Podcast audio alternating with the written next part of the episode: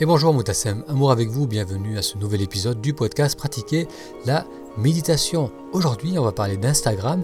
Instagram, vous connaissez, c'est ce réseau euh, social où l'on peut partager les photos, nos photos. On va voir si Instagram est révélateur de notre mode de fonctionnement. J'espère que votre printemps se passe au mieux. Euh, pour ceux d'entre vous qui habitez la région niçoise, qui est dans le sud de la France, euh, ce jeudi soir, j'organise une rencontre autour d'une pièce de théâtre. Si vous souhaitez euh, vous joindre à moi, envoyez-moi un email euh, sur le blog Pratiquer la méditation. Envoyez-moi un email et je vous enverrai tous les détails pour cette soirée ce jeudi 26 avril. Une autre information, vous pouvez encore vous inscrire à la session du stage Méditer aujourd'hui, à la session avril-mai. Euh, en allant sur méditeraujourd'hui.com, méditeraujourd'hui C'est un stage, c'est un stage qui se déroule sur trois semaines euh, et qui vous apprend les bases de la méditation. Parlons maintenant d'Instagram et de tous ces réseaux sociaux où l'on peut partager nos photos. Et on va voir si ces réseaux sont euh, des fenêtres sur notre fonctionnement intérieur. À la fin des années 90, j'ai vécu dans l'East Bay en Californie du Nord. Les week-ends, je traversais le Bay Bridge pour profiter de San Francisco, qui est une ville animée avec de nombreux restaurants, bars, festivals et expositions.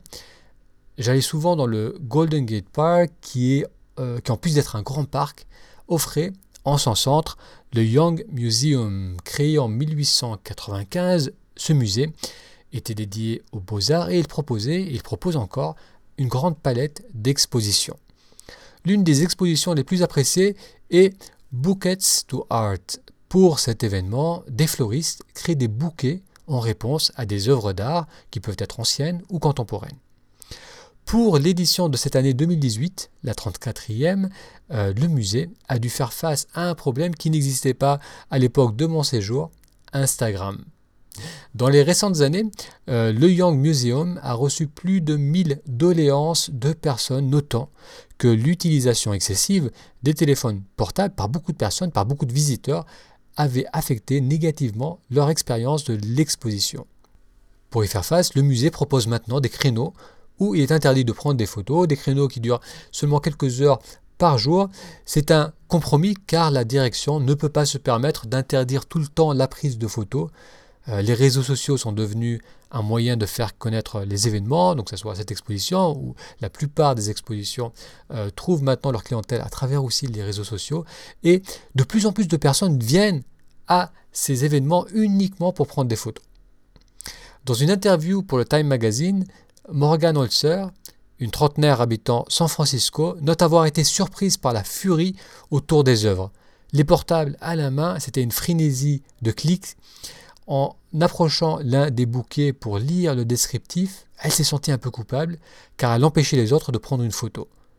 Elle avait l'impression d'aller à l'encontre de la majorité pour qui, euh, la prise de photos et de selfies semblait être devenue le nouveau normal. Pourquoi on n'arrive pas à simplement vivre l'expérience sans chercher à la capturer? Surtout que comme note une étude publiée dans la revue Psychological Science, les personnes qui prennent des photos à une exposition plutôt que de simplement observer ont plus de difficultés à se rappeler ce qu'ils ont vu. Il semblerait que vivre l'expérience ne suffise plus. Il faut la capturer et la montrer aux autres. La raison pour cela, c'est que l'on continue à dépendre de l'approbation des autres. Je dis continue car c'est un mécanisme qui commence durant l'enfance. Un enfant, pour survivre, a besoin de l'attention et de l'amour de ses parents. Il va rechercher leur attention à travers les moyens qu'il a, les pleurs lorsqu'il est bébé, puis en grandissant, il va rechercher leur amour qui est garant d'une attention bienveillante. Si ce besoin d'acceptation est naturel pour un enfant, il devient problématique lorsqu'il persiste à l'âge adulte. Lorsque je travaille en rendez-vous individuel, je rencontre souvent chez l'autre ce besoin d'approbation. Au lieu de vivre à partir de ses ressentis, on vit à partir de l'approbation de l'extérieur. Ça peut être la société, ses proches, son modèle familial, son ou sa partenaire de vie. On croit qu'on en a besoin d'agir et d'être d'une certaine façon pour être apprécié et aimé. Ce mécanisme inconscient est dû au fait que l'on n'est pas encore réellement passé à l'âge adulte. On continue à croire que l'on a besoin de l'approbation d'autrui pour exister. Cette transition incomplète trouve son origine dans une enfance où l'on a ressenti la peur de perdre l'amour de ses parents. En effet, des parents peu présents, peu communicatifs, soucieux ou dépressifs risquent malgré eux de créer un environnement où l'enfant perçoit un manque d'amour. Ils ont beau aimer leur enfant, la qualité de leur présence, physique et mentale, est amoindrie, plongeant l'enfant dans un état d'inquiétude. L'enfant va alors croire qu'il doit changer quelque chose en lui pour être aimé. Il va vouloir devenir quelqu'un méritant d'être aimé. À ce jeune âge, l'identité continue à se construire et le risque est de croire que pour être aimé, et par extension pour exister, il faut être et se comporter d'une certaine façon. Les ressentis internes sont mis de côté et suivre les règles, faire plaisir, bien se comporter deviennent prioritaires. Lorsque l'amour des parents est perçu comme conditionnel, c'est-à-dire si je suis un bon garçon, si je suis une bonne petite fille, je serai aimé, l'identité se structure à partir des règles extérieures. Une fois adulte, ce mécanisme se traduit par la nécessité d'être une bonne personne pour pouvoir être aimé et être heureux. Être une bonne personne, c'est se conformer à l'attente de l'extérieur. Au lieu de désirer, de communiquer et d'agir à partir de ses ressentis, la personne va agir à partir de ce qu'elle croit devoir faire pour être une bonne personne. Au lieu de prendre appui en soi pour savoir ce que l'on aime et pour agir, on laisse l'extérieur déterminer nos envies et nos choix. L'extérieur, c'est ce que la famille et la société attendent de nous. Face à une œuvre au musée ou face à un beau paysage, au lieu de vivre pleinement l'expérience, on va préférer prendre une photo. Car on a intégré inconsciemment que le ressenti est secondaire et que l'important est comment le monde nous perçoit.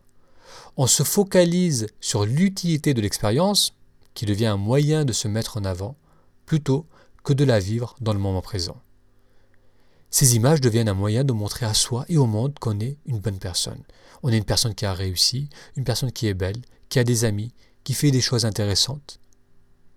Le problème avec cela, c'est que lorsque l'on agit à partir de l'extérieur, on ne sait plus ce que l'on veut réellement et on perd confiance en nos ressentis et en notre intuition. On se compare aux autres et l'on renforce l'idée que l'on n'est pas assez bien tel que l'on est maintenant. Cette nécessité d'approbation n'est pas un phénomène récent. Ce qui a changé, c'est la technologie qui, à travers les téléphones portables, nous permet de tout capturer et à travers les réseaux sociaux de tout partager. Instagram et les réseaux similaires ont simplement rendu plus visible ce phénomène. Prenons des photos, mais surtout vivons pleinement l'expérience, ressentant à travers tout notre être ce que le présent nous offre, la satisfaction ne peut pas venir des autres ou de l'extérieur. Elle ne peut venir que de notre capacité à savourer le moment présent.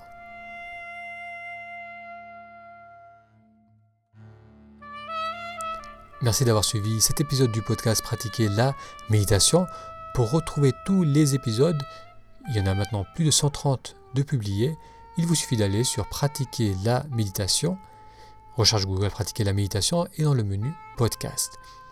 Je vous laisse maintenant avec une musique d'Anwar Brahem. Si vous aimez le jazz avec une touche orientale, vous allez apprécier ce morceau.